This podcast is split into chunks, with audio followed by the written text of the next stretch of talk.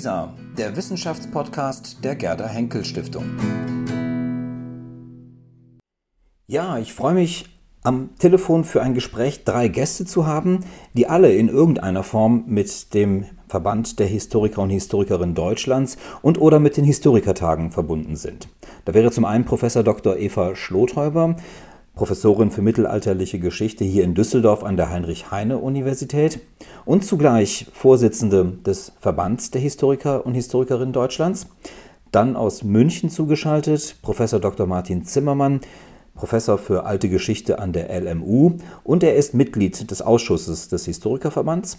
Und last but not least aus Berlin zugeschaltet Dr. Matthias Berg, wissenschaftlicher Mitarbeiter der Historischen Kommission bei der Bayerischen Akademie der Wissenschaften in München und einer der Autoren der zweibändigen Ausgabe, die jüngst erschienen ist, über die Geschichte des Verbandes und der Historikertage.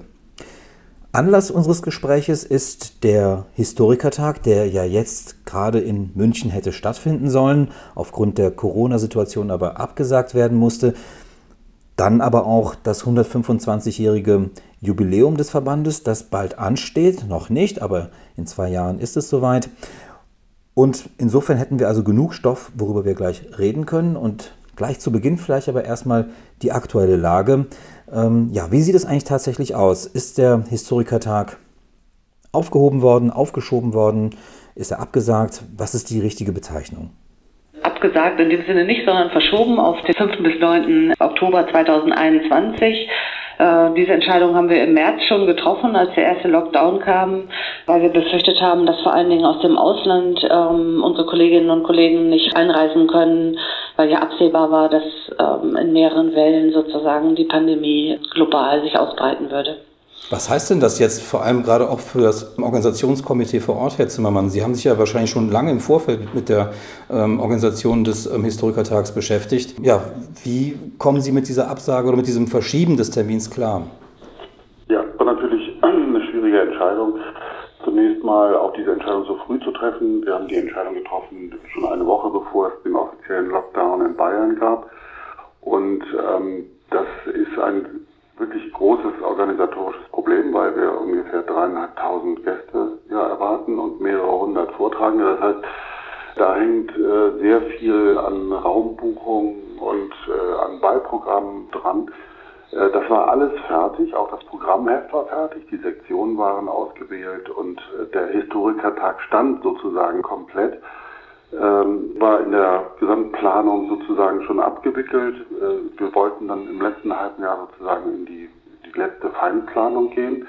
Und das musste jetzt alles ins Folgejahr verschoben werden. Wir haben sehr viele Stiftungen äh, und externe Geldgeber, die uns unterstützen. Die mussten alle kontaktiert werden, die mussten wir an, bei der Stange halten für die äh, Abhaltung des Historikertages 2021 und vor allen Dingen auch die, die LMU selbst als Veranstaltungsort ins Boot holen und die Zusagen erwirken, dass man uns genauso unterstützt im folgenden Jahr wie in diesem Jahr. Mhm. Also eine, eine organisatorisch sehr große und gewaltige Aufgabe, die wir ab März zu bewältigen hatten. Und ähm, ja, aber dadurch, dass die Situation ganz allgemein so komplex und schwierig ist, äh, durch Covid-19 äh, waren eigentlich alle Gesprächspartner bereit, uns bei dieser Verschiebung und bei der Neuorganisation auch sofort zu unterstützen. Mhm. Jetzt hört man ja von vielen Großveranstaltungen, die jetzt bis in das Jahr 2021 sozusagen ähm, in Frage gestellt werden, ob sie denn tatsächlich so stattfinden können, auch die, die man jetzt verschiebt. Ähm, wie optimistisch sind Sie denn, dass wir es im nächsten Jahr wenigstens nachholen können? Also ich bin, ich bin äh, verhalten optimistisch. Äh, parallel planen wir aber auch ähm, einen Historikertag, der möglicherweise ganz anders aussieht, in Absprache natürlich mit dem Ausschuss und der Vorsitzenden Eva Schlothäuber. Wir wissen das nicht. Also in München ist derzeit äh, die Stimmung so, dass man generell davon ausgeht, dass im nächsten Jahr hier nichts stattfinden wird. Also die Gastronomie zum Beispiel äh, hat sich darauf eingestellt, dass auch das Oktoberfest, ein Milliardengeschäft, hm. statt, im nächsten Jahr nicht stattfinden wird. Man hat sich darauf eingestellt, Sie kennen das selbst aus der Gegend, aus der Sie gerade anrufen, äh, dass Karnevalsveranstaltungen, Fasching im nächsten Jahr nicht stattfinden hm. wird und dass überhaupt das Abhalten von Großveranstaltungen im nächsten Jahr nicht funktionieren wird. Und damit müssen wir rechnen und ich bin aber trotzdem verhalten optimistisch, dass wir bis zum Herbst 2021 eine Form finden können, in der wir den Historikertag auch vielleicht in etwas abgewandelter Form abhalten können. Genau, da müssen wir uns kreativ was einfallen lassen, dass wir dabei bleiben und das Programm, was der Ausschuss ja auch schon lange diskutiert und festgelegt hat, dass wir das eben in vielleicht ähm, sozusagen halb äh, digitaler Form, halb anwesend, halb, halb digitaler Form äh, durchziehen können. Wie könnte das denn aussehen? Das ist ja interessant. Ähm, ein virtueller Historikertag, das wäre dann der erste in der Geschichte. Das wäre der erste in der Geschichte, auf alle Fälle. Das ist der erste in der Geschichte. Das ist natürlich auch ein organisatorisch äh, gewaltiges äh, Unterfangen. Wir sind jetzt aktuell in den letzten Wochen im Gespräch gewesen mit der Universität und verschiedenen Abteilungen der Universität, die bei anderen Kongressen aktuell schon Erfahrungen sammelt. Also wir haben eine ganze Reihe von Großkongressen in Naturwissenschaften und Medizin, die digital abgehalten werden. Und wir sind jetzt also laufend im Gespräch, wie man das übertragen kann, wie man möglicherweise auch eine virtuelle Fachausstellung organisiert. Der Historikertag ist ja durch eine Fachausstellung oder wird ja von einer Fachausstellung der, der großen Verlage begleitet. Das wissen wir alles nicht. Ein großes Problem ist natürlich, dass der Historikertag sehr viel Kosten verursacht und dass der Verband in irgendeiner Form, äh, auch bei einer virtuellen Form, Kosten wieder einspielen muss, um äh, sozusagen mhm. nicht ähm, ja, äh, zu stark ins Minus zu rutschen. Und das sind alles Sachen, die wir gerade im Hintergrund sozusagen prüfen und klären, inwieweit auch die technischen Voraussetzungen der Universität ausreichen, um sowas virtuell mhm. überhaupt abhalten zu können. Das, mhm. denn das erfordert ja doch, ähm, was, die, was die Übertragungsleistung anbetrifft, äh, etwas, was nicht so selbstverständlich ist bisher. Mhm. Und, und eins ist auch klar, also das volle Programm können wir dann nicht leisten. Das wäre wahrscheinlich sicherlich viel zu viel. Also man müsste dann auf alle Fälle sich konzentrieren. Und auch das ist kein einfacher Prozess. Hm. Immerhin könnte es dann ein Historikertag sein, der sicherlich in die Geschichte der Historikertage eingehen würde. Ähm, und damit würde ich das wird er sowieso. das wird er natürlich sowieso. Das wird er ja vielleicht auch aus einem anderen Grund. Dann möchte ich gerne Herrn Berg noch mit ins Gespräch reinholen. Es ist ja, ähm, ja fast kurioserweise nicht der erste Historikertag, der verschoben werden muss und auch gerade nicht der erste Historikertag, der aufgrund einer Seuche verschoben werden muss. Das gab es doch schon mal, Herr Berg, oder? Genau, also äh, der Historikertag hat im 20. Jahrhundert immer mal wieder verschoben werden müssen, oft aus Gründen, die in der Politik lagen, großen gesellschaftlichen Entwicklungen, Kriege oder Revolutionen. Aber der erste Historikertag, der für den September 1892 geplant war, der ist in der Tat äh, durch eine Seuche äh, zunächst verhindert worden, und zwar durch den Ausbruch der Cholera in Hamburg im Sommer, Herbst 1892. Das war der letzte große Ausbruch der Cholera in Deutschland. Und äh, im Grunde genommen sind die Diskussionen und auch so die ähm, Abläufe frappierend ähnlich zu heute, wenn man die äh, auf einem kleineren Rahmen, man hat Anfang September dann abgesagt, für Ende September war geplant, äh, den abzuhalten in München. Und die Diskussionen laufen ganz ähnlich wie heute. Es gibt Leute, die sehr früh absagen wollen, es gibt Verharmloser, die meinen, wir warten mal ab. Es zieht sich so in die Schreiben der Historiker das Vokabular vom Bacillus ein.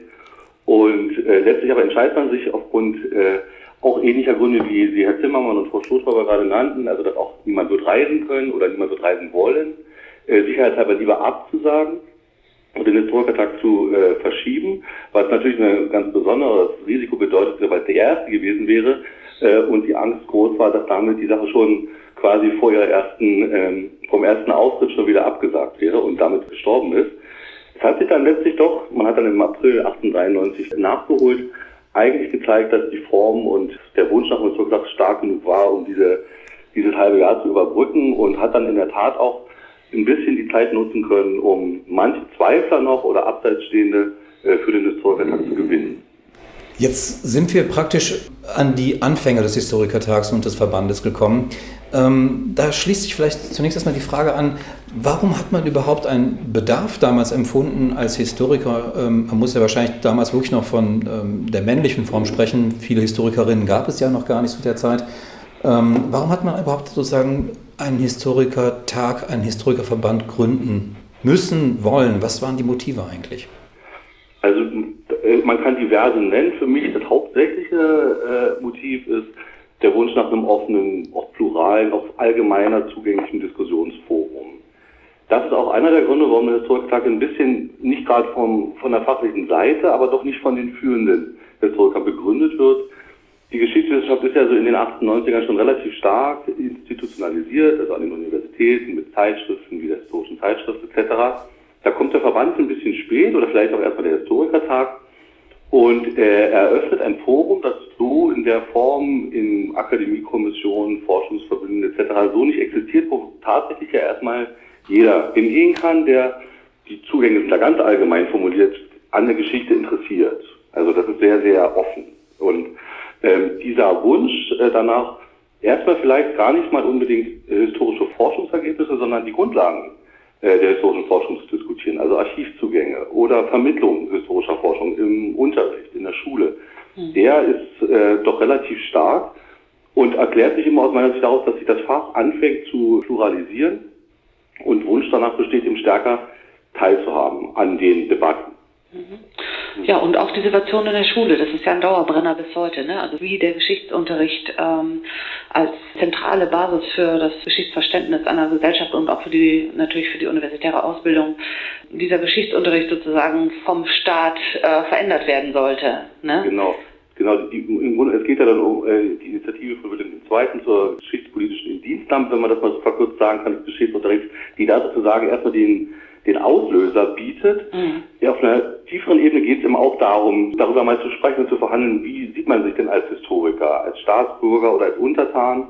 Mhm. Und da sind die Linien dann auch schon wieder ein bisschen komplizierter. Natürlich, jeder hat eine eigene fachliche Autorität, die er auch gern ver, äh, verteidigen möchte, insbesondere gegen den auch da nicht immer so angesehenen Willen II. Auf der anderen Seite merkt man sehr schnell, dass ein Großteil der Historiker natürlich sich als auch Untertan dieses Staates sieht und gern bereit ist, ähm, einzufügen. Hm. Genau, aber an dem Punkt wollte man gerne mitreden, ne?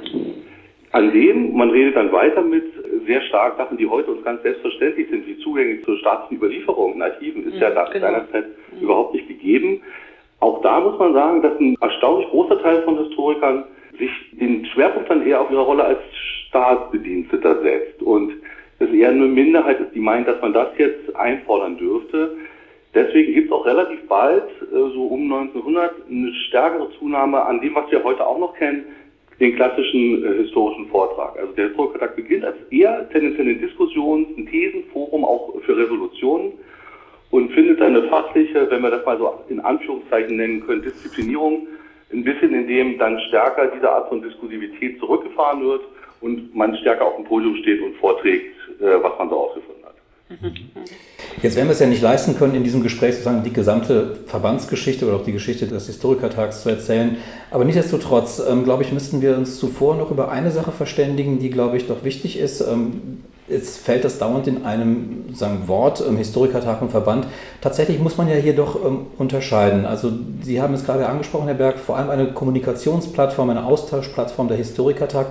Ähm, aber der Historikertag ist ja nicht gleich der Verband. Das muss man ja, glaube ich, doch nochmal ähm, unterscheiden, oder? Im Laufe der Zeit hat sich das ein bisschen aufgefächert oder der Verband hat an Stellung gewonnen. In den ersten Jahren, fast Jahrzehnten, kann man schon sagen, dass der Verband im Grunde genommen die Organisationsplattform ist für den Historikertag. Im Grunde genommen auch für die Zeit, wo der Historikertag nicht aktiv ist, also entweder weil nicht getagt wird oder weil andere Unterbrechungen stattfinden, fast nicht existent ist. Der Verband selbst besteht dann in einem gewissen Sinne auch, wie man heute fast schon wieder sagen würde, virtuell. Äh, er trifft sich eben auch nur zu den Historikertagen. Der Ausschuss kommuniziert, wenn dann überhaupt, über Briefe. Und es gibt auch großen Zweifel innerhalb des Verbandes, diese Institutionen mehr zu verstetigen, mehr festzulegen. Mhm. Das zeigt sich dann im Grunde genommen von außen, als beispielsweise in 20er Jahren Diskussionen aufkommen, wie man äh, an sich an der internationalen Geschichtswissenschaft beteiligt dass quasi die deutsche Geschichtswissenschaft irgendeine Art von Adresse braucht, an die man sich dann mit den allgemeinen Fragen richten kann. Und da wird dann der Historikertag bzw. die Verbandsversammlung quasi ohne dass selbst das jemand so stark intendiert zum gegebenen Ansprechpartner. Und im Zuge dann in der zweiten Hälfte des 20. Jahrhunderts, in dem die Geschichtswissenschaft sich auf allen Feldern ja nun quantitativ enorm ausbreitet und im Ausbau des ganzen Wissenschaftssektors auch mitwächst, in dem Maße wird der Verband auch stärker zu einem allgemeinen Ansprechpartner. Der Verbandsvorsitzende ist nicht mehr nur primär der Tagungsorganisator, sondern eben auch einer der führenden Historiker äh, des Faches selbst. Und dann ist der Verband eben auch so etwas, was man so als Fachvereinigung bezeichnen kann. Auch wenn es im Vergleich zu anderen äh, Ländern immer noch der Deutsche Historikerverband mit einem relativ nicht so ausgebreiteten Spektrum an Aufgaben aufwartet. Jetzt sind Sie, Frau Schlothäuber und Sie, Herr Zimmermann, der jeweils sozusagen in Funktion im Verband. Hat Herr Berg das gut wiedergegeben? Fühlen Sie sich da richtig wiedergegeben? Ja, also ich finde, das ist, äh, haben Sie ganz ausgezeichnet äh, äh, zusammengefasst, Herr Berg, und auch vor allen Dingen auch die wichtige Beziehung zum Internationalen Historikerverband, äh, die ja dazu geführt hat, dass sozusagen ähm, man das Bedürfnis hatte, dass die deutsche Wissenschaft eine Stimme hat da und vertreten ist und sichtbar ist. Und ähm, das eigentlich hat erst wirklich zu der Verbandsbildung geführt. Das ist ja eine sehr interessante Dynamik, ähm, vor allen Dingen, weil sich dieses Verhältnis sich heute stark gewandelt hat. Ne? Ja, es war ja auch 1949 sozusagen bei der Wiedergründung des Verbandes nach zwölf Jahren Tagungspause und quasi organisatorischer Absenz, im Grunde genommen Auflösungserscheinung, mhm. dass erst eigentlich wieder die, die Initiative, man möchte doch gerne am Internationalen Historikertag partizipieren, dazu geführt hat, dass man, jetzt brauchen wir aber auch ein Forum, wo wir quasi, ja, ganz simple Sachen, an die man schreibt, wo wir eine Delegation wählen und darüber befinden, wie wir uns da verhalten können. Mhm. Ja. Jetzt habe ich ja schon gesagt, dass wir nicht die ganze Verbandsgeschichte durchgehen können, aber es gibt ja ein Buch inzwischen, das sind zwei Bände, ähm, das hatte ich in der Einleitung schon kurz beschrieben, die versammelte Zunft heißt es, Historikerverband und Historikertage in Deutschland von 1893 bis 2000. In diesen zwei Bänden kann man die Geschichte gut nachlesen. Jetzt würde mich interessieren, wenn Sie das Buch in die Hand nehmen, welche Kapitel interessieren Sie da vor allem? Also wenn wir danach fragen, was sind so zentrale Themen und Wegmarken über die gesamte Geschichte des Verbandes und des Historikertags, wo würden Sie da Ihre Zäsuren setzen? Also wenn Sie mich jetzt ansprechen, damit interessiert mich natürlich alles, die gesamten Bände. Ähm, aus dem Teil, ich habe ja den Teil sozusagen bis zur Mitte des 20. Jahrhunderts verfasst, mhm. äh, die Schwerpunkte, die mich da interessieren, sind vor allem der immerwährende und auch manchmal nicht erfolgreiche Kampf des Verbandes um seine Stellung innerhalb des Faches. Weil es doch sehr interessant ist, dass in einem Forum wie der Historikertag und auch der Verband, der so selbstverständlich mit dieser 125 Jahre Tagungsgeschichte, der 53. Historikertag, äh, bei einem genaueren Blick sich die Lücken auftun, die Schwierigkeiten, die Herausforderungen, und immer wieder eigentlich der Movement, das Motiv, äh, sich doch zusammenzufinden über alle Probleme äh, organisatorischer, auch fachlicher Art hinweg, eine erstaunliche Zugkraft äh, entwickelt hat. Die Krisen, äh, da müsste man eigentlich für die erste Hälfte des 20. Jahrhunderts fast mehr Krisen als Erfolgsgeschichten aufzählen. Also Tagungsunterbrechung durch die Weltkriege, große Probleme nach den Weltkriegen jeweils wieder äh, in eine Art von Organisationsform zu finden. Die Systemkonkurrenz mit der DDR, die ab 1958 als von der Gegengründung in der DDR durch den eigenen Historikerverband führt. Diskussionen, Frau Schlosshalber erwähnte, die immerwährende Diskussion äh, um die Pädagogik und die Stellung des Geschichtsunterrichts.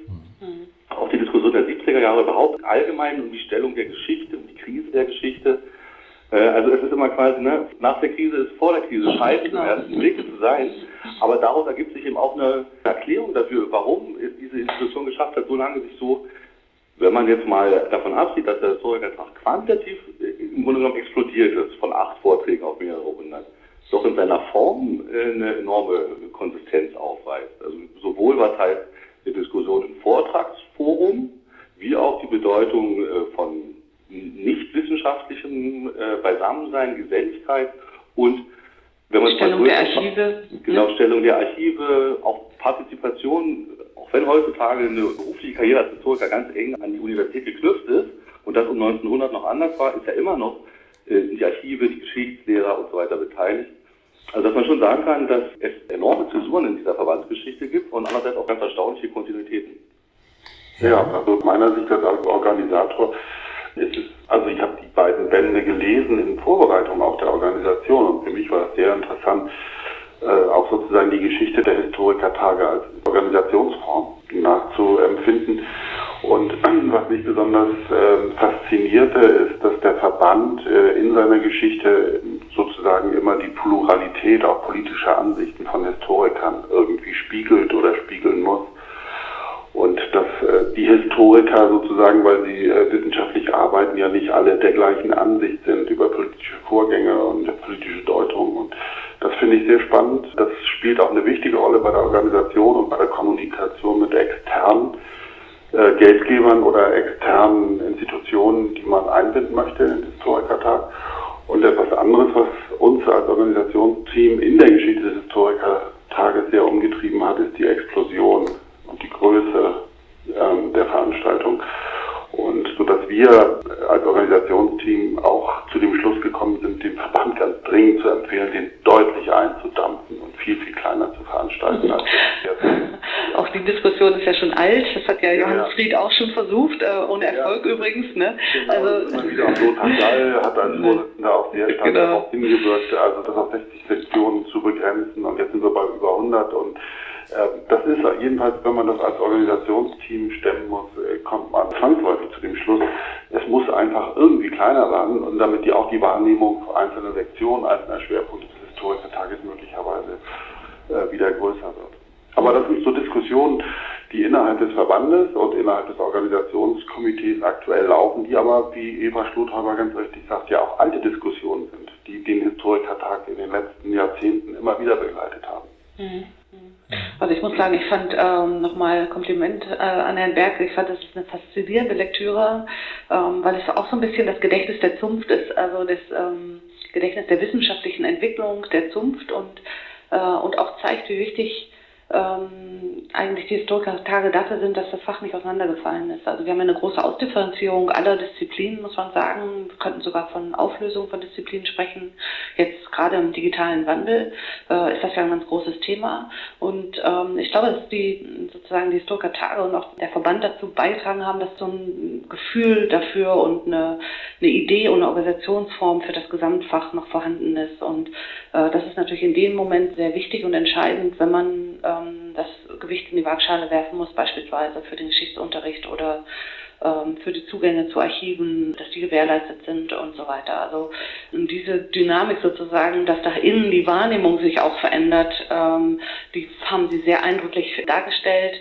Und ich glaube, es ist letztendlich gut, dass so viele Herausforderungen da sind, dass man nicht stehen bleiben kann, sondern sich immer wieder neu anpassen muss an gewandelte Verhältnisse.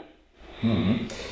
Ich möchte mal ganz kurz, um sozusagen noch ein bisschen in die Geschichte reinzugehen, ähm, nochmal ein Augenmerk darauf werfen, welche Schwergewichte thematisch sozusagen vor allem die Historikertage beschäftigt haben. Und ähm, da lese ich auf Seite 749 des Bandes, dass es im Laufe der Geschichte eine gewisse Verlagerung gab. Ähm, von der vorherrschenden Medievistik, ähm, was mich doch, ähm, ein bisschen überrascht hat, ähm, dann eben zur Hegemonie des 19. Jahrhunderts und dann eben bis heute ähm, steht hier, geht es um eine umkämpfte Dominanz der Zeitgeschichte. Mhm. Ähm, meine Frage dazu ist, ähm, wie weit spiegeln die Historikertage und deren äh, thematische Gewichtung auch Zeitgeschichte jeweils wieder oder die jeweilige Epoche auch wieder? Also ich glaube, sie spiegeln schon, sagen wir mal, die Interessen wieder, die Interessenslage auch der Gesellschaft.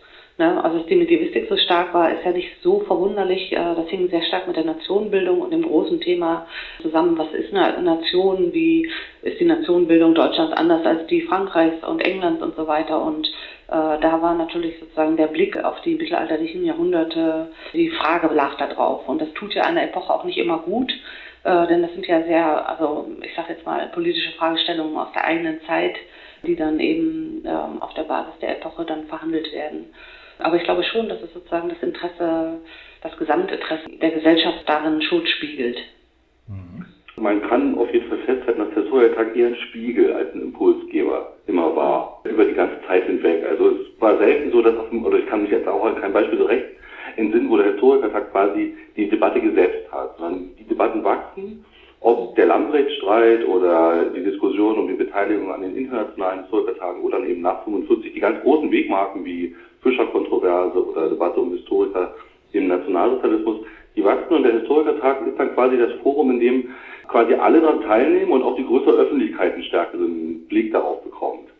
Und damit ist eben auch gesagt, was wir schon hatten, dass der Historikerverband quasi so eine Art Forum ist, in dem auch eine gewisse, man kann es eine Glättung nennen, man kann es eine Konsensualisierung nennen, dass also immer wieder gesehen wird, dass die Spitzen der Debatte dann ein bisschen sich abbrechen und es einen allgemeinen Konsens, nicht einen allgemeinen, aber doch eine gewisse Konsensbildung darüber gibt, wie wir über diese Themen sprechen können. Mhm. Und das gilt besonders für Methodenstreitigkeiten, ne? haben Sie ja schon angesprochen mit dem Landrechtsstreit und so. Ne? Äh, das ist ja ganz wichtig, dass man sozusagen sich nicht so entzweit, dass ähm, man nicht mehr miteinander reden kann. Mhm. Da ist aber wichtig darauf hinzuweisen, dass die Fragilität der Geschichtswissenschaft um 1900 sehr viel ausgeprägter ist offensichtlich als 1970 denn wenn man sich die Debatten anguckt, die jemand wie Hans-Ulrich Wähler da entfacht hat, dagegen geht es um 1900 sehr gesittet zu. Und so heftige Kontrahenten wie Lamprecht und Jörg von Bielo verabreden direkt vor dem Historikertag, dass dort nicht darüber diskutiert wird.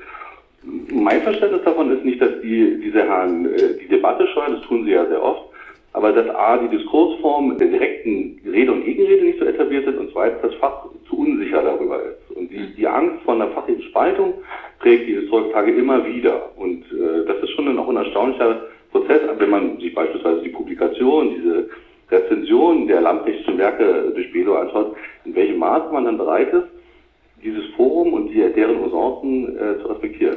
Mhm. Jetzt ist ja die, ähm, Herr Zimmermann, die alte Geschichte hier gar nicht drin vorgekommen. Äh, fühlt sich die alte Geschichte auf den Historikertagen unterrepräsentiert? Kommen sie zu kurz? Äh, nein, ich glaube nicht, dass die alte Geschichte unterrepräsentiert ist und zu kurz kommt. Ähm, das bildet sich im Grunde genommen ab, auch in der Größe, in der sie an den Universitäten präsent ist. Also wenn Sie, wenn ich nur jetzt zur Universität München schaue, wir haben äh, 23 Professuren für Geschichte und davon drei für die alte. Und das sind ja schon Verhältnisse, die auch im Grunde genommen die Verteilung der, der Sektionen auf den Historikertagen so ein bisschen spiegelt. Und ähm, nein, die, die kommt nicht zu kurz. Und äh, es ist im Übrigen auch so, dass, äh, dass es dann, wenn sie zu kurz käme, Schuld der alten Geschichte selbst wäre. Denn, denn die alten Historiker haben natürlich die Möglichkeit, sich mit Ideen und Sektionsvorschlägen einzubringen in den Historikertag. Und der Ausschuss des Historikertages wäre ja auch immer gern bereit, äh, das entsprechend aufzunehmen. Und das tut er ja auch und auch mit Blick auf den Historikertag 2021. Also die alte Geschichte kommt da sicherlich nicht zu kurz. Mhm.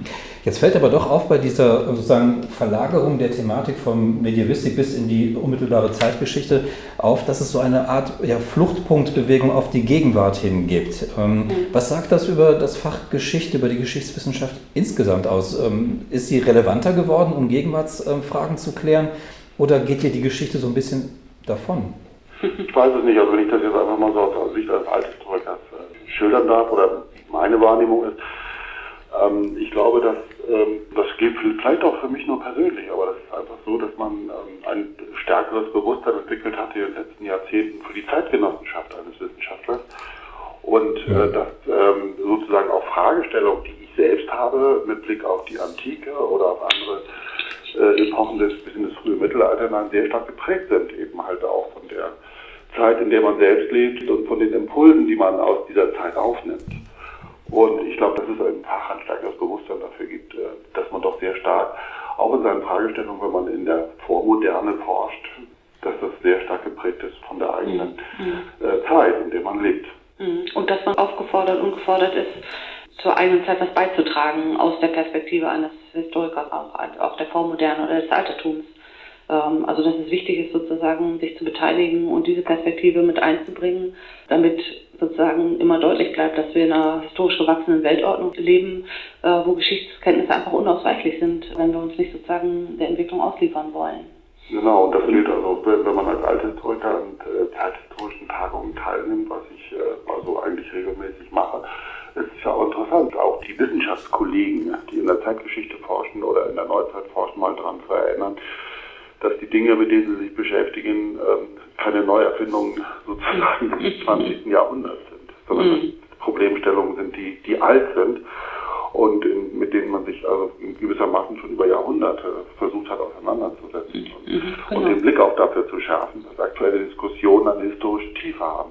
So ist es. Und das wird für den digitalen Wandel ist das ganz zentral, ne? denn wir haben verschiedene sozusagen Medienwandel in den tausenden Jahren Geschichte mitgemacht und da wird auch deutlich, wenn man an dem Punkt nicht aufpasst, dann ist kulturelle Entwicklung wirklich unwiderruflich verloren.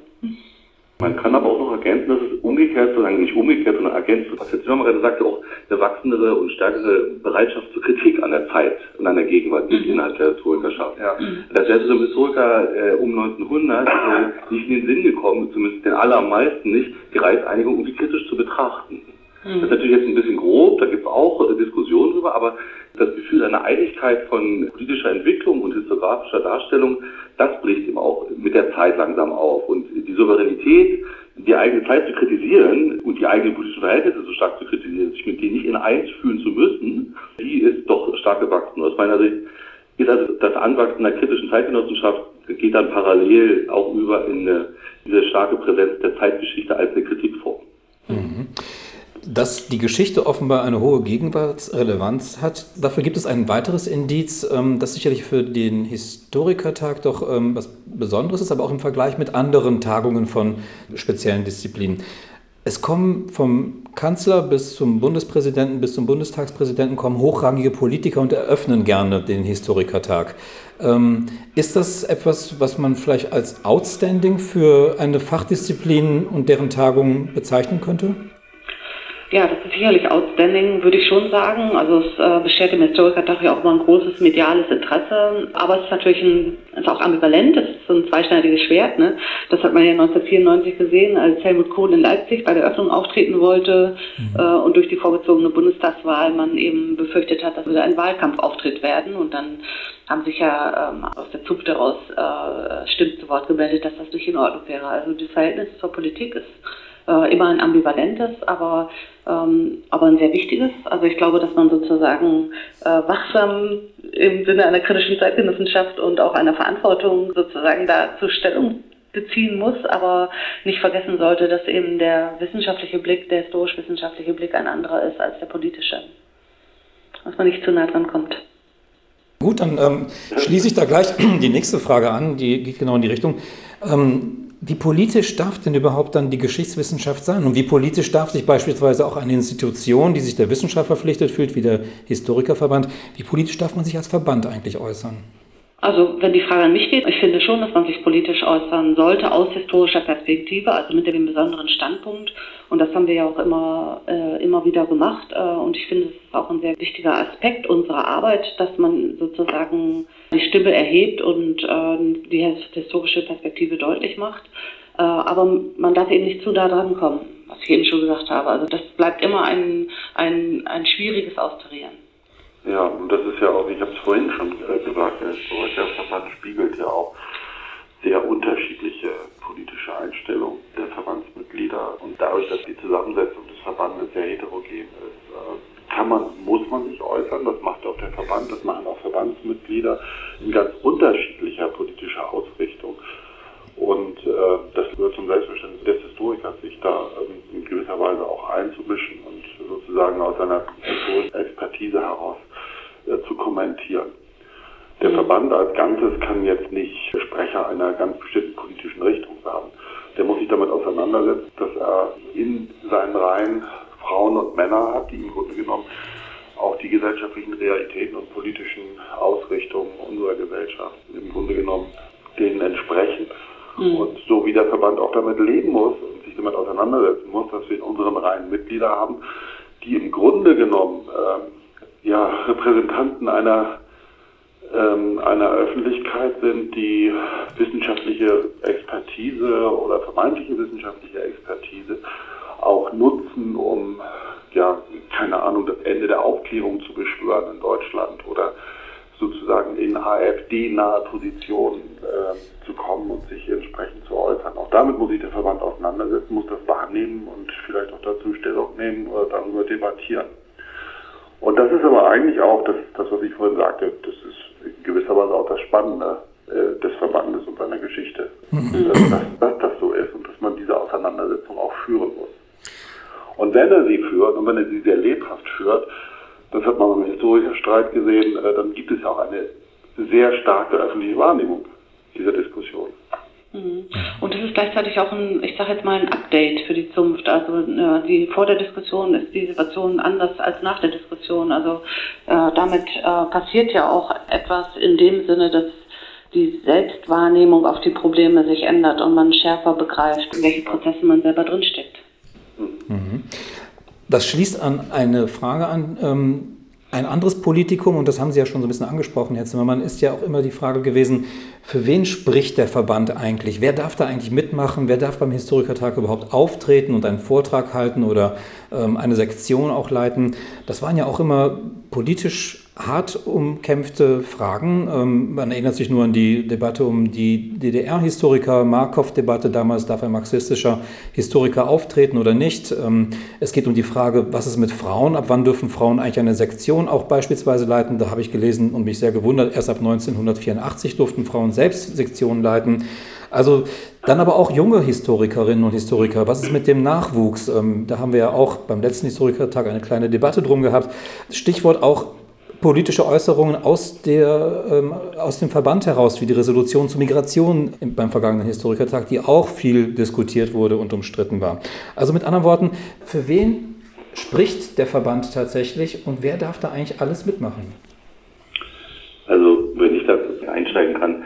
Grunde genommen spricht der Verband natürlich für das gesamte Fass, äh, aber mit unterschiedlicher Lautstärke und unterschiedlichen Möglichkeiten gehört zu werden. Äh, das kann über den Lauf der Verbandsgeschichte zum Teil äh, in, in gegenläufigen Entwicklungen festgestellt werden. Also zum einen, natürlich am Anfang sind das alles ausschließlich Männer.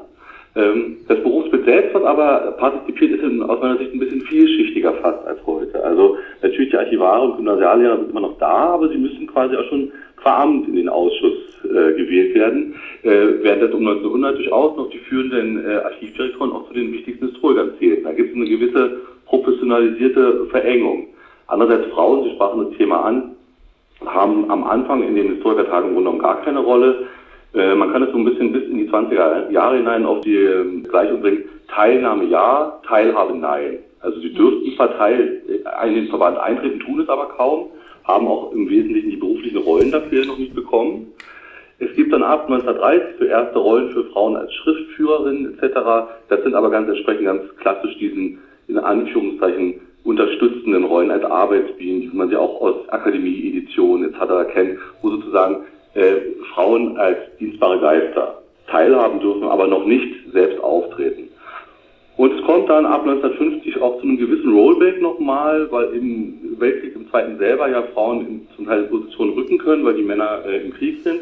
Das wird wieder zurückgefahren und dann gibt es im Grunde genommen diese ja auch heute Rückblick auch ganz erstaunliche ähm, äh, Entwicklung, dass wirklich tatsächlich auch äh, in den 60er Jahren gibt es dann zweimal eine Frau als Schatzmeister, aber im Grunde genommen in den eigentlichen Führungsrollen Frauen erst sehr spät auftreten. Hm. Ja, Frau ja. Sie sind die erste Frau an der Spitze des Verbandes beispielsweise. Ja, also man ist ganz überrascht, wenn, was weiß ich, 1984 die erste Sektion erkämpft werden musste und, ähm, und auch wie schwierig es war, sozusagen die Rolle der Frau in der Geschichte sichtbar zu machen, dass das ein sehr, sehr zäher Prozess gewesen ist. Und ich glaube, es hängt auch mit dem inneren Wandel von einer Honoratiorengesellschaft zu einer Interessensgemeinschaft äh, zusammen des Verbandes, die ja auch erst in den 70er und 80er Jahren ähm, so richtig äh, Fahrt aufgenommen hat äh, und die der Verband sozusagen, also vor allen Dingen auch Christian Mayer, sehr sensibel versucht hat, sozusagen hier eine Wandlung äh, herzustellen. Hm. Und, eine, und, eine, Entwicklung eben herzustellen, dass es eben ein moderner Interessenverband ist und nicht, nicht nur oder nicht vorwiegend eine Nationengesellschaft. Hm. Stichwort Honoratiorengesellschaft. Ähm, Sie haben gerade selbst den Begriff eingebracht der Zunft. Ähm, das ist ja auch der Begriff, der dem Band äh, über, den, über die Geschichte des Historikertags äh, voransteht. Inwiefern ist denn der Historikerverband und sind die Historikertage eben auch vor allem etwas Männerbündisches? Also sind das vor allem die Männer sozusagen, die da auch den Ton angeben, die aber auch sozusagen das Habituelle dort auch ausleben können? Wir kommen vielleicht gleich nochmal darauf zu sprechen. Mhm. Den Punkt ähm, Geselligkeit auch, der spielt ja eine große Rolle bei den Historikertagen. Ähm, Frauen waren ja, glaube ich, äh, Herr Berg, wenn ich das richtig erinnere, ähm, immer im Programm mit vertreten als Ausflug mit Frauen, glaube ich, oder so. Oder, ähm, ne, ja, das sind dann die, die Ehefrauen. Die Ehefrauen, ja, ja, natürlich, wer sonst. Mhm. Nein, aber ähm, inwiefern sozusagen ist das ähm, eben auch Teil der Geschichte des Verbandes, dass er eben vor allem sozusagen sich als Zunft begreift mit ähm, all den Assoziationen, die damit verbunden sind, aber eben auch gerade eben auch eine männerbündische Vereinigung ist? Also ich glaube, dass das ganz, ganz tiefe Wurzeln hat. Ganz am Anfang zum Beispiel waren ja die ähm, Archive, vor allen Dingen Adelsarchive und auch nur die Adligen hatten auch diese, ich mal, die Zeit und den Freiraum, sich dem zu widmen und auch nur sie hatten Zugang dazu und ich glaube, dass aus dieser sozusagen Selbstverantwortung des Adels für die eigene Geschichte, ähm, diese äh, Geschichtswissenschaft ganz stark sich entwickelt hat. Und da war natürlich dieses Männerbündische tatsächlich und auch dieses, ich sag mal, ein ganz hohes Standesbewusstsein, das war ja auch Herrschaftswissen, ähm, das war da ganz stark äh, drin verwurzelt. Und mit der Aufklärung kommen dann schrittweise andere Themen in den Blick, aber wenn man sich die Geschichte anguckt, ist man schon sehr verwundert, wie zäh und wie lange sich dieses ähm, sag jetzt mal, Grundklima eigentlich gehalten hat. Da kommen, also zum einen sind es ja alles Männer, die sich treffen äh, und es sind auch ja keine Frauen in den entsprechenden Positionen, also von Professuren und 1900 ganz zu schweigen. Dann geht es ja erstmal um Zugang zum, zum Gymnasium und zum Studium etc. Es ist aber auch immer schon wie in der Gesellschaft auch natürlich Zuweisung in Männlichkeit und Weiblichkeit. Also es gibt immer wieder Diskussionen, Frauen sind ja dabei, nämlich die Ehefrauen der Männer, die sind durchaus auch regelmäßig dabei, äh, dass man die quasi äh, vor harten Diskussionen schützen müsste. Man könnte also zum Beispiel immer wieder die Diskussion, wenn man zum Historikertag nach Warschau fährt und man erwartet, dass man mit der polnischen Geschichtswissenschaft dort äh, eine Fehler auszufechten hat, dass man doch die Frauen da bitte außen vor lassen möchte.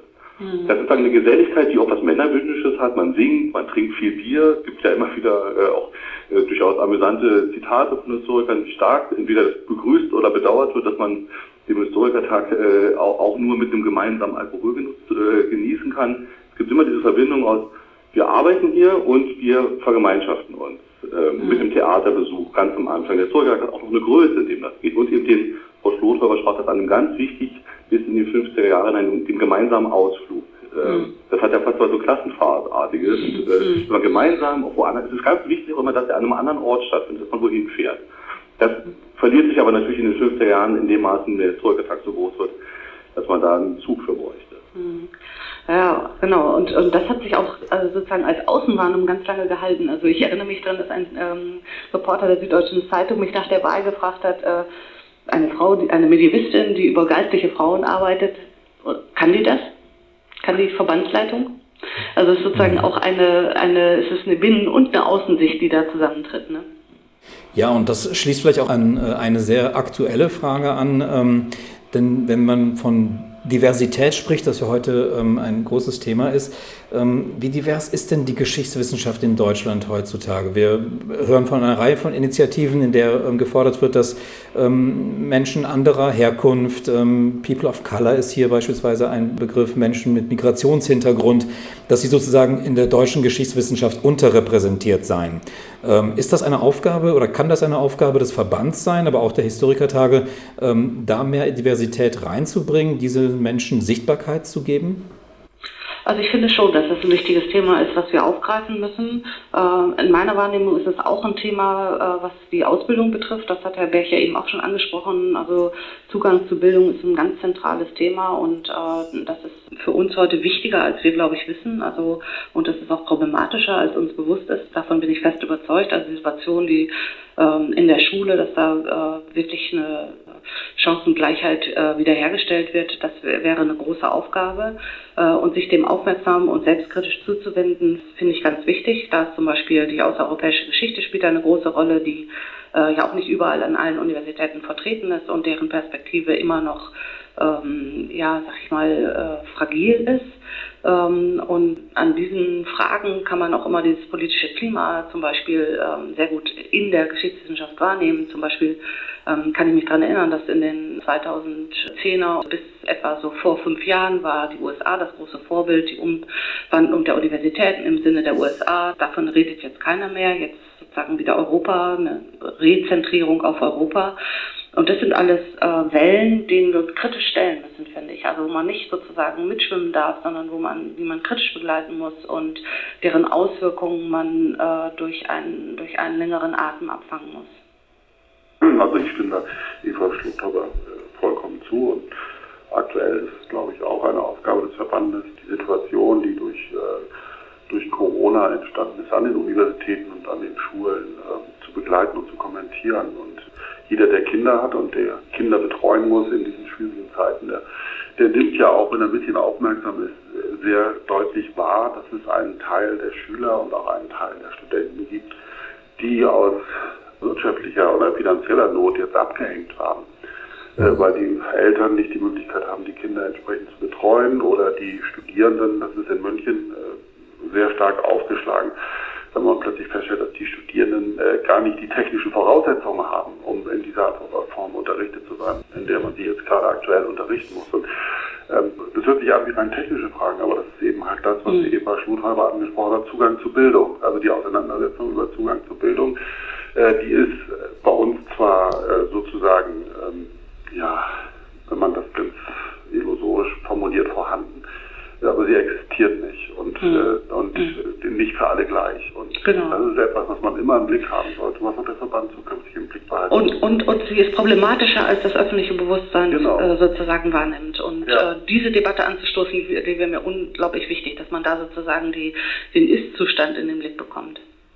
Mir fällt gerade selber auf an der Art, wie ich jetzt die Frage stelle, auch in welcher Reihenfolge, dass ich dieses Thema sozusagen, weil das wahrscheinlich gerade doch so viel Gewicht hat, ähm, einem Thema vorangestellt habe, das früher wahrscheinlich den Historikerverband ähm, mehr interessiert hätte oder vielleicht auch mehr ähm, äh, getroffen hätte. Und zwar, das denke ich, sollte man auch in der Geschichte des Verbandes nicht unterschlagen. Das ist sozusagen, und gerade auch mit Blick sozusagen, wenn man jetzt Israel als Partnerland hat, die Zäsur 1945 bzw. 49. Wie sehr ist es aus Ihrer Sicht dem Verband gelungen, sozusagen die Zeit des NS, ähm, auch sozusagen die Frage der Kontinuitäten in ähm, Lehrstühlen, aber auch im Verband selbst, die zu, ja, die einigermaßen über die Bühne zu kriegen. ist das der richtige Begriff? Also wenn ich mich da jetzt angesprochen fühlen darf, dann hat es der Verband mehr oder weniger genauso schlecht äh, hinbekommen wie das Fach ganz allgemein. Vielleicht auch sogar ein klein bisschen schlechter manchmal. Da hat zumindest in den 60er Jahren äh, einen gewissen Trend, der auch aus anderen Fächern wie der Germanistiker sehr stark kam, die NS-Vergangenheit auch des eigenen Faches aufzuarbeiten, äh, leider in den Wind geschlagen. Es gab für den Historikertag 1967 einen Vorschlag von Gerd Tellenbach, dem Medievisten, äh, das Thema zu debattieren, weil es ja auch ein paar Publikationen, unter anderem dieses berühmt-berüchtigte äh, dicke Werk von Helmut Halber zur zum äh, Reichsinstitut in der NS-Zeit gab, äh, das zu diskutieren und aufzugreifen. Das hat der Verband unter Kalte Kertmann abgelehnt und nicht getan. Und im Grunde genommen ist dann dieses Thema natürlich, man beschäftigt sich mit der NS-Geschichte, wie das eben auch in der Zeitgeschichte ab den 60er Jahren sehr viel stärker äh, zum Thema wird und auch die Erforschung des Holocaust, der auch mit einer gewissen zeitlichen Verzögerung auch dann zum Thema wird und auch ein, ein wesentliches und wichtiges Thema wird. Aber selbst sozusagen seine eigene Rolle da äh, in den Blick zu nehmen, ob des Faches oder des Verbandes selbst, das ist im Grunde genommen auch genauso spät, dann kann man diesen bedeutende 98er Sektion in Frankfurt eigentlich immer nur nennen. Mhm. Wenn man das noch anfügen kann, der Verband selbst hat ja nun ein, eine nur sehr marginale NS-Geschichte erfahren, weil er selbst institutionell im NS relativ früh an die Seite gedrängt worden ist. Und der Verband auch selbst, so ganz allgemein gesprochen, national gesinnt, alle seine Mitglieder im Grunde genommen waren, auch bis hin natürlich zu einem ausgeprägten Nationalismus, der Verband selbst in der ersten Hälfte des 20. Jahrhunderts eher zu den liberalen Orten der Zunft zählte, also auch im Verband selbst äh, jüdische Historiker präsent waren. Man kann immer darüber diskutieren, wie weit das sozusagen trotzdem natürlich in, in den weiter schwerenden allgemeinen Antisemitismus gab. Das ist zweifelsohne so. Aber immerhin hat der Verband auch 1930 mit Wilhelm Levison einen mhm. Juden, also einen jüdischen Menschen jüdischen Glaubens zum Schatzmeister gewählt und der das dann auch äh, über die Grenze von 33 ein bisschen hinweg blieb. Äh, da ist sozusagen der Verband selbst äh, erstmal nicht so im Fokus wie andere Institutionen, die sich da stärker wie die Universitäten stärker dem Nationalsozialismus vergeben haben. Genau, aber dennoch hat natürlich sozusagen die Kontinuität der der Wissenschaftler vor und nach dem Zweiten Weltkrieg, die hat natürlich dazu geführt, dass das Thema nicht so richtig in den Blick geraten konnte. Ne? Und da ist es eben wichtig, dass es so ein Forum gibt, ähm, Medienhistoriker äh, 1998 in Frankfurt, wo sowas aufbrechen kann, äh, dann auch wirklich berührt. Ja. Ne? Der, der niedrigschwellige Zugang zum Verband, der hat natürlich auch dazu geführt, dass viele stark belastete Historiker äh, nach 45, die kaum irgendwo noch wieder mitmachen durften, im Verband meistens Mitglieder werden durften. Mhm. Da gibt es eine interessante Diskussion darüber, äh, wo man sich auch von anderen Fachverbänden abgrenzt, bei den Soziologen sehr stark da nimmt man quasi jeden wieder auf. Und das ist natürlich eine Integrationsfunktion, die vielleicht auch eine Rolle spielt, die aber auch dazu führt, natürlich, dass äh, das Problembewusstsein jetzt dann nicht so ausgeprägt ist, wenn die äh, entsprechenden Herren, das waren ja dann auch wieder alles Herren, äh, ab dem ersten Historikertag im Grunde genommen wieder im Publikum sitzen. Mhm. Dann vielleicht zum Abschluss, denn wir sind jetzt schon gut 50 Minuten im Gespräch, ähm, die Frage, wenn Sie jetzt sozusagen sich einen der Historikertage seit 1892 aussuchen dürften, an dem Sie nochmal teilnehmen könnten, ähm, welcher wäre Ihr Favorit? An welchem hätten Sie gerne teilgenommen? Also bei mir ist es klar, ich hätte 1998 in Frankfurt, wäre ich gerne dabei gewesen, was ich leider nicht war. Und warum 98 der äh, Historiker, also 1998? Ja, also ja eben weil da diese ganzen Fragen der, der Selbstwahrnehmung der Zunft aufgebrochen sind. Mhm. Fällt ja, Ihnen noch eine ein, ja, Herr Zimmermann, ja? Ja, ich weiß, das weiß ich gar nicht. Ich glaube, als Leiter des örtlichen Organisationskomitees wäre ich gern an dem ersten Nachkriegshistorikertag in München dabei gewesen. Mhm. Also ein Historikertag, der in Ruinen stattfand. Und das ist ja damals von der Presse auch so thematisiert worden. Und äh, das fände ich ganz spannend, dass die erste Zusammenkunft äh, nach dem Ende des Krieges Mhm. Überhaupt, wenn ich das ganz kurz hier einwerfen darf, München scheint ja gerade für den Historikertag ein ganz besonderer Ort zu sein. Vielleicht kann man das nochmal ganz kurz hervorheben. Ja, da, da könnte man quasi jetzt nochmal ganz in die Tiefen der Verbandsgeschichte einsteigen, was ich nur ganz knapp tun möchte. Also der Verband ist ganz stark, äh, ja, so ein bisschen aus der fachlichen Seitenperspektive ja gegründet äh, von süddeutschen Historikern um 1892, 93 und so wie München halt mehrfach äh, in München mehrfach getagt worden ist, ist quasi so Berlin quasi der Angstgegner. Mhm. Äh, in Berlin ist, ich meine, erst 1964 äh, überhaupt zum ersten Mal zum Historikertag, so viel, ja 64, genau. Und äh, das ist auch in den ersten Jahren eine große Diskussion, weil die wichtigen, einflussreichen äh, russischen Historiker äh, in Berlin den Historikertag quasi erstmal ablehnen und auch verhindern ein bisschen, dass man äh, in einer preußischen Universität vertagen kann. Und da ist sozusagen äh, die Prägung aus einer gewissen katholisch-süddeutschen Perspektive erstmal wichtig. Das hebt sich dann auch wieder auf, sonst wäre der Historikertag ja quasi eine Neben, ein Nebenschauplatz geblieben, was er nicht ist. Äh, da ist sicherlich München, es gibt andere Städte. Der Historikertag hat auch in den ersten Jahren seiner Existenz, manchmal auch bis heute, eine gewisse Neigung zur Provinz. Herr Zimmermann, also ja? Das meinte ich jetzt nur örtlich, dass man sozusagen, natürlich äh, ist ja auch die Geschichte sagt, eine Debatte von heute sehr stark, Peripherie und Zentrum. Da darf man auch nicht vergessen, dass natürlich, auch wenn Berlin sicher ein wichtiges Zentrum war und München eine große Stadt und Leipzig vielleicht noch heute nicht mehr so stark präsent, äh, da wichtig hervorzuheben ist, doch die Geschichtswissenschaft sehr stark regional aufgefächert ist. Mhm. Und es gar nicht eigentlich, wenn man da von Peripherie spricht, müsste man eigentlich fragen, wo denn da das Zentrum eigentlich sein soll. Mhm. Dann darf ich Ihnen, Herr Berg, in den Mund legen, dass Sie ganz gerne beim allerersten Historikertag dabei gewesen, 1892? Da wäre ich schon deswegen gerne dabei gewesen, weil wenn man die Reden liest, äh, das in einer, relativ laxen Form noch stattgefunden hat, währenddessen die Historiker danach dann oft etwas steif auf ihren Festbanketten mit den Grüßen zum Kaiser klingen. Äh, die ersten äh, äh, Organisatoren des Historikertage waren auch so ein bisschen eine gewisse Freigeister, die inszenieren sich auch als solche, aber es hat einen gewissen Charme. ja, ähm, möglicherweise war das auch ein leichter Übergang von der Lachsheit der Vorträge dann auch in die nächste Gaststube zu gehen. Ähm, das wird wahrscheinlich, fällt mir gerade ein, wenn man den Historikertag virtuell dann durchführen möchte oder in, in einigen Teilen, das würde natürlich fehlen, ne? dass man danach nochmal gemeinsam irgendwo ja, ein Bier trinkt oder so. Das wird aber sehr fehlen, weil wir wollen ja auch das Jubiläum nachfeiern und, ähm, und haben da einige schöne Ideen. Also es würde ich unglaublich bedauern, wenn das wirklich der, der Fall sein müsste, aber ich habe noch Hoffnung. Ja, also wenn das sagt viele, das würde halt bedeuten, dass es auch nicht der Historikertag ist. Mhm. Also es ist ganz klar so, es gibt ja auch beim ersten Nachkriegshistorikertag in München gab es immer wieder Warnungen, man möge das doch nicht als reine Vergnügungsveranstaltung betrachten. äh, diese Tendenz gab es immer und wenn man die Historikertage besucht, dann hat man auch immer den Eindruck, äh, dass jedenfalls mit zunehmendem Alter, also als ich als Doktorand die ersten Historikertage besucht habe, habe ich noch Vorträge gehört und je älter man wird, desto weniger Vorträge hört man und desto äh, zentraler wird sozusagen der, die, wird das, die Netzwerkbildung, die, die sozialen Kontakte und das außerhalb der Sektionen äh, gesprochene und so weiter. Und, und die Historikerband zu hören. Ja, ein ganz, ganz wichtiger Teil des Historikertages und und jeder Historiker weiß, dass äh, der Mittwochabend und der Empfang des Zweckverlages eine, äh, über die Geschichte, das ist auch eine ganz eigene Geschichte, ähm, als Begleiterscheinung des Historikertages äh, immer, immer wichtiger geworden ist. Gut, dann halte ich fest, Historikerinnen und Historiker sind gesellige Menschen und ähm, ja, hoffe, dass man das auch dann zum 125-Jährigen auch gebührend dann feiern kann mit allem drum und dran. Das wünsche ich Ihnen jedenfalls sehr, dass äh, die Umstände das dann hergeben und man wieder zusammenkommen kann und wir vielleicht auch dann sprechen könnten, ohne das am Telefon jetzt machen zu müssen.